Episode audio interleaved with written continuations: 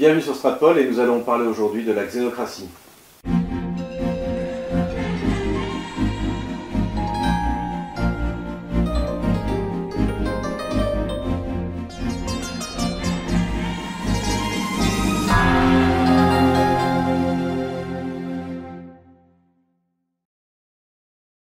Yannick Jaffray, bonjour. Bonjour. Nous sommes là pour notre deuxième vidéo au sujet des Gilets jaunes et euh, nous avions traité la dernière fois euh, la question de savoir si Emmanuel Macron était un prince machiavélien ou pas.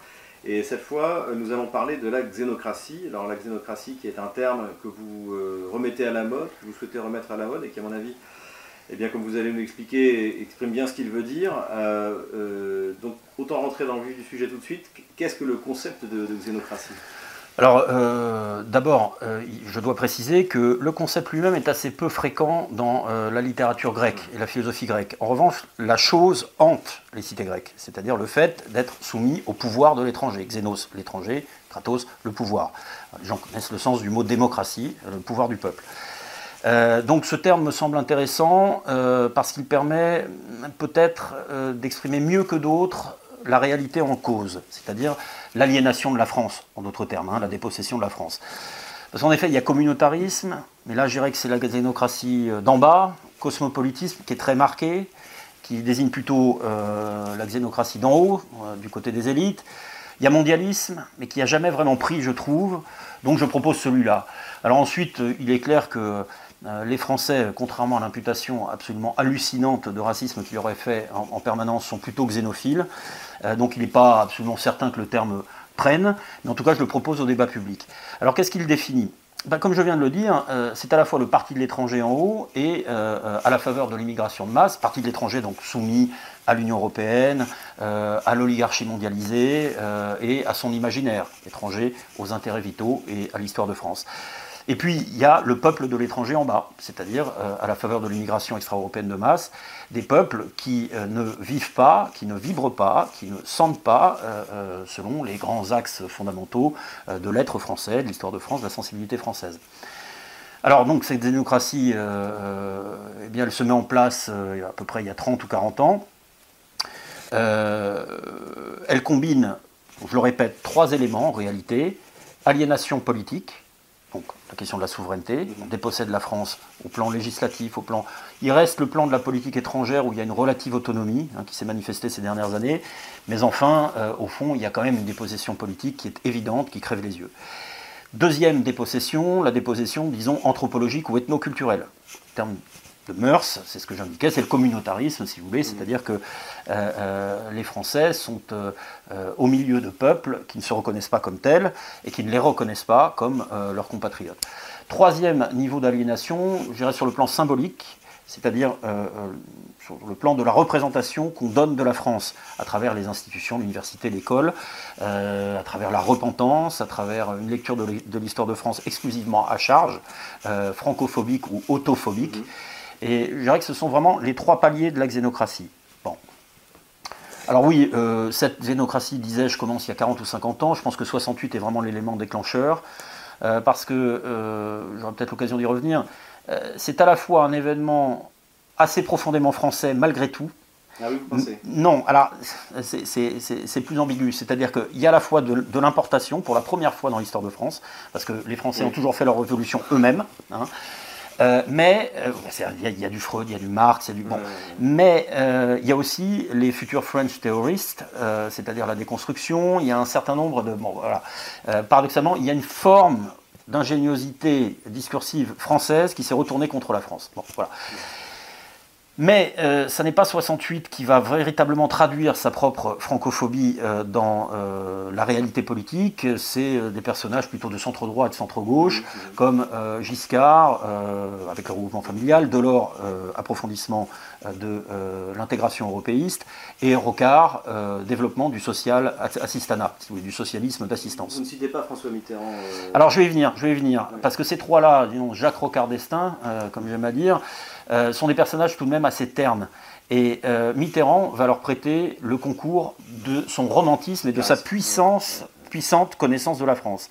Et c'est pour ça que pendant la décennie 80, il va doter l'Europe d'une sorte de, d'entraînement mythologique, affectif, etc. Bon. Est-ce qu'il y a aussi chez Mitterrand une peur de l'Allemagne en fait oui, oui. Une Allemagne réunifiée qui ne serait pas social-démocrate sur le modèle qu'il souhaitait. À partir de 89, oui, oui, oui. Mais auparavant, il est tout de même un intégrationniste extrêmement efficace. Mais parce qu'il donne un supplément d'âme à une construction européenne qui n'en a aucun. Il n'y a pas d'âme. Il y a un truc de, de, démocrate chrétien, de, démocrate centriste, peu importe. Euh, il va faire de même, il va être un, agent de la xénocratie extrêmement efficace sur l'autre plan, ce que j'évoquais, anthropologique ou ethnoculturel, c'est-à-dire sur le plan de l'identité, si on veut, puisqu'il va euh, euh, déplacer le front de la lutte des classes à la lutte des races à travers l'antiracisme, SOS racisme, etc. Il va propulser tout cet imaginaire selon lequel, au fond, les Français seraient toujours prêts à bondir sur euh, euh, l'immigré aujourd'hui, comme ils l'ont fait 40 ans avant euh, sur le juif persécuté, alors que, par son imaginaire, Mitterrand est un homme vraiment, mais alors de la droite bourgeoise enracinée, que, auquel le racisme ne fait absolument pas peur. En 87, pour indiquer juste la duplicité, rapidement la duplicité du personnage, il a un entretien avec Marguerite Duras, radiophonique, qui lui demande Mais François, que pensez-vous du racisme? Puis du Oh, écoutez, ce sont, les peuples sont ainsi. Euh, quand mm. quelqu'un arrive, on a peur pour sur le pain de terre, etc. Et deux mois après, à la Sorbonne, euh, il fait une conférence où il valorise euh, la présence extra-européenne en France, puisque prétendument le seuil de tolérance n'avait plus été dépassé après son accession au pouvoir, en disant les immigrés sont chez eux, chez moi. Bon, voilà, c'est toute l'ambivalence du, du personnage. Nous sommes français, nos ancêtres les Gaulois, un peu romains, un peu germains, un peu juifs, un peu italiens, un peu espagnol, de plus en plus portugais, peut-être, qui sait, polonais. Et euh, je me demande si déjà nous ne sommes pas un peu arabes.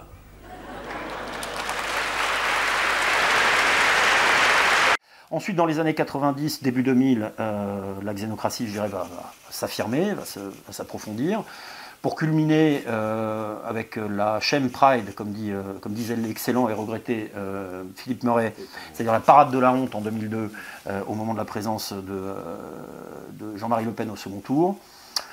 Elle va euh, recevoir le concours d'un grand nombre d'universitaires, ça je peux en parler, j'ai vu ça de près dans les années 90, euh, donc des constructeurs, j'évoquais mhm. les, French Theories. Il y a un article d'ailleurs sur votre site internet, euh, Sévèrement français, sur les déconstructeurs. Voilà, voilà, Derrida. On mettra le lien en... Très bien. on mettra le lien. oui. Derrida, Foucault, etc. C'est-à-dire qu'ils considèrent qu'au fond, il n'y a rien de substantiel et surtout pas la nation. Sinon, c'est le fascisme, etc. C'est très sorosien. Voilà, voilà, d'une certaine manière. Et ça va se traduire. Alors, la traduction, je dirais, effective de euh, cette pensée va se matérialiser dans le droit. Euh, c'est-à-dire un ensemble de dispositifs qui mènent au pacte de Marrakech aujourd'hui euh, et qui font de l'immigration, de l'établissement sur un territoire étranger sans même droit de séjour, une sorte de droit opposable. Voilà. Hein, dire ce serait une sorte de droit universel. D'ailleurs, il y a un sociologue d'État, euh, François Errand, je crois, euh, qui avait fait euh, cet aveu, mais qui pour lui était une revendication. il faut le dire aux gens, les immigrés aujourd'hui ne sont pas ici pour des raisons économiques, ils ne sont pas ici pour des raisons, je dirais même politiques, ils sont ici parce qu'ils ont le droit d'être là. Parce que le système juridique en place leur attribue le droit de s'établir. C'est très contractualiste en fait. Comme... Euh, oui, oui, tout à fait. Contractualiste et euh, formel. C'est-à-dire que les, identités nationales, les clôtures, euh, la façon dont un corps vivant, un corps éthique qui s'appelle une nation, peut déterminer qui rentre en son sein ou non, eh bien tout cela doit céder devant un droit purement formel et d'une certaine manière devenu fou. Oui. Mais il y a quand même une résistance de la société française, on l'a vu à certains moments euh, dans, ces dernières années. Oui, dans les années 2000 surtout. Il y a, il y a, des, il y a des prodromes effectivement dans les années 90. Euh, je pense que l'année 2005 a, a, été vraiment apocalyptique au sens où elle a révélé euh, euh, la dimension monstrueuse euh, du système. Parce qu'en 2005, il y a donc un vote populaire contre l'Europe telle qu'elle allait et telle qu'elle continue d'aller, qui sera violée.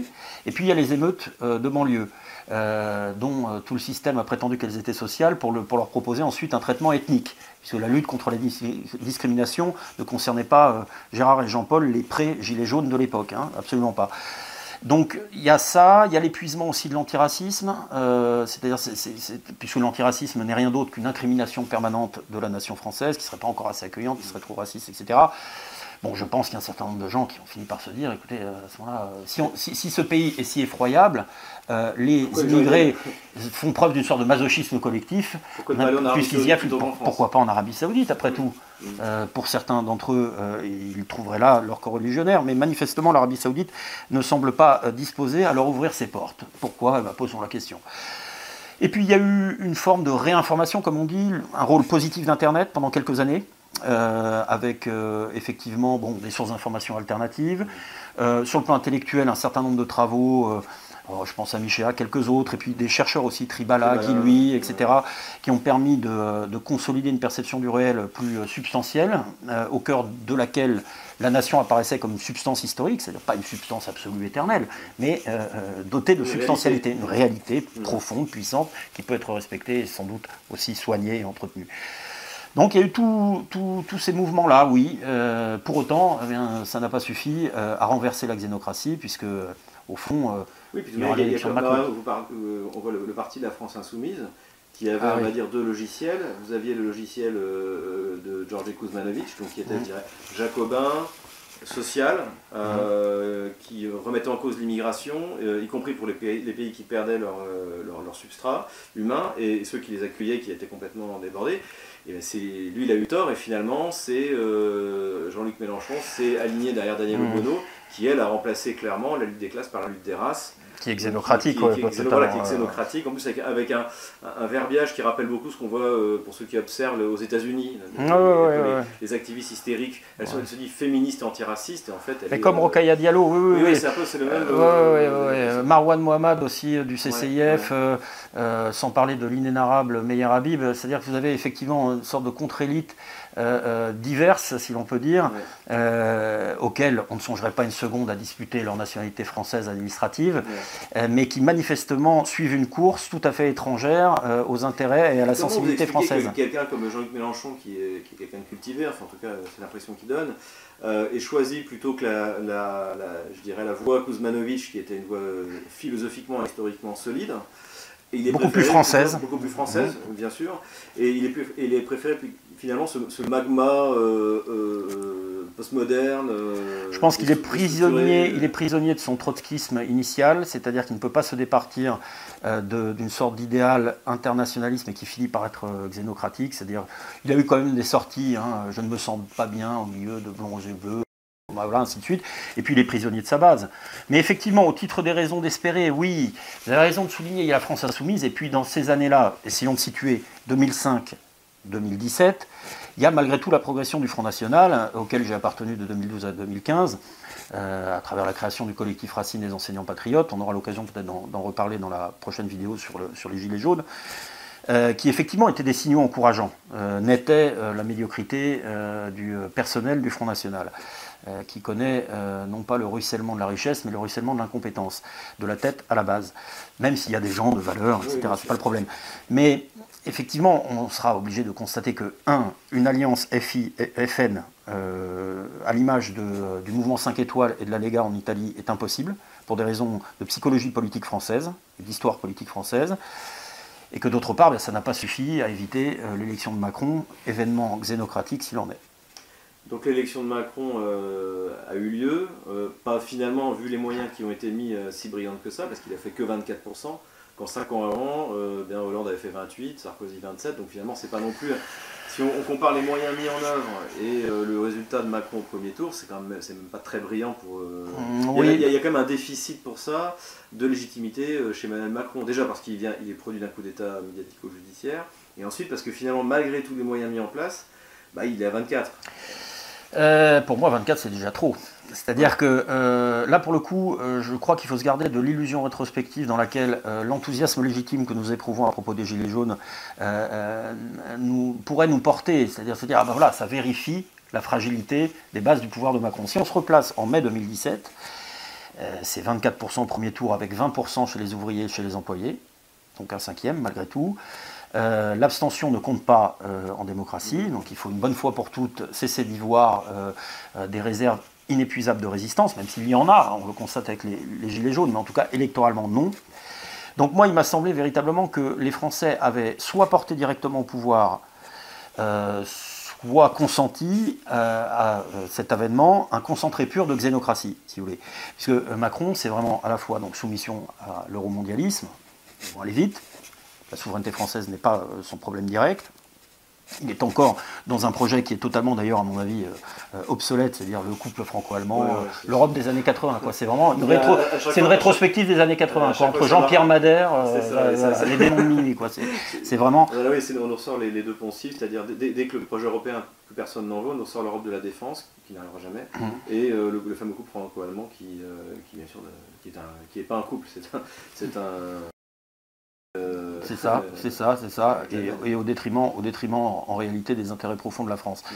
Euh, donc, si vous voulez, moi il me semble quand même qu'il y a eu un consentement, qu'il y a eu une, une dormition, une sorte de, euh, et puis qu'une partie de l'électorat euh, s'est laissé prendre au piège mitterrandien. On, évoquait encore Mitterrand, hein, c'est Mitterrand qui, euh, qui, fait de l'antiracisme la ligne à partir de laquelle les partis dits de gouvernement eh bien, pouvaient mener longue vie avec toutes les prébendes qui, qui y sont attachées, longue vie au pouvoir. Bon, euh, j'en ai un peu voulu, je dois dire, au corps électoral français euh, à ce moment-là, euh, parce qu'il me semblait que les Français à longueur de sondage prétendaient ne plus vouloir de ce que j'appelle la xénocratie, c'est-à-dire immigrationnisme, soumission à l'Europe. Et puis bah, finalement, ils, ont porté à leur tête au moment où il y avait Orban, il y avait même le Brexit, il y a l'élection de Trump, comme je le dis, l'incarnation chimiquement pure de la xénocratie.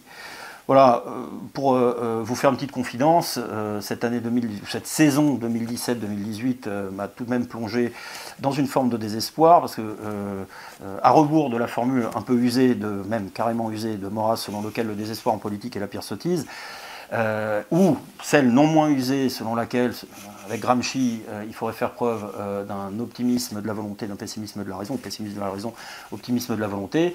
Et non, euh, à un moment donné, quand on n'a plus de raison objective d'espérer, euh, le pessimisme atteint la volonté, c'est légitime.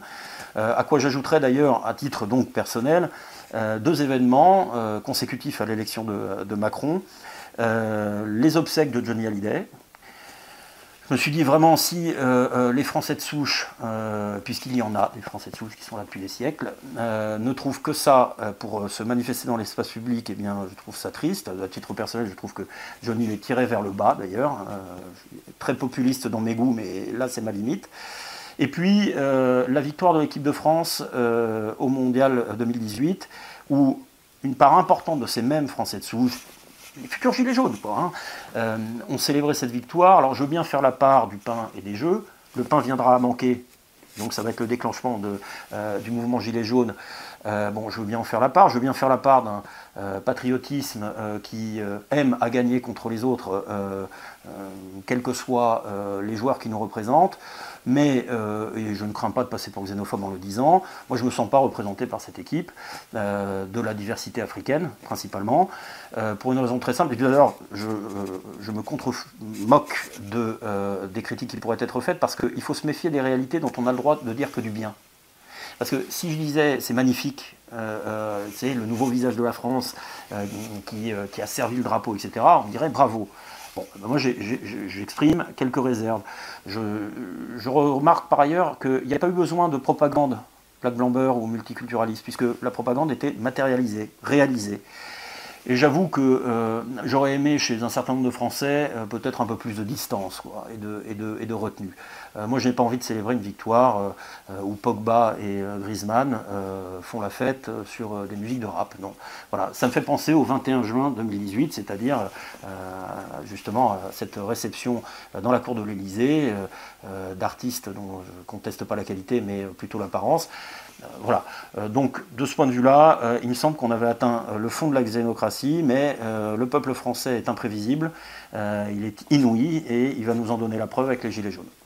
Eh bien, ce sera le sujet de notre troisième vidéo. Merci Yannick Jaffré. Merci à vous de m'avoir invité. Si cette vidéo vous a plu, n'hésitez pas à mettre un pouce bleu, n'hésitez pas à vous inscrire à notre chaîne YouTube, à, à vous inscrire à notre lettre d'information sur stratpol.com et euh, à faire un don. L'adresse de notre compte PayPal sera sur euh, les commentaires de cette vidéo.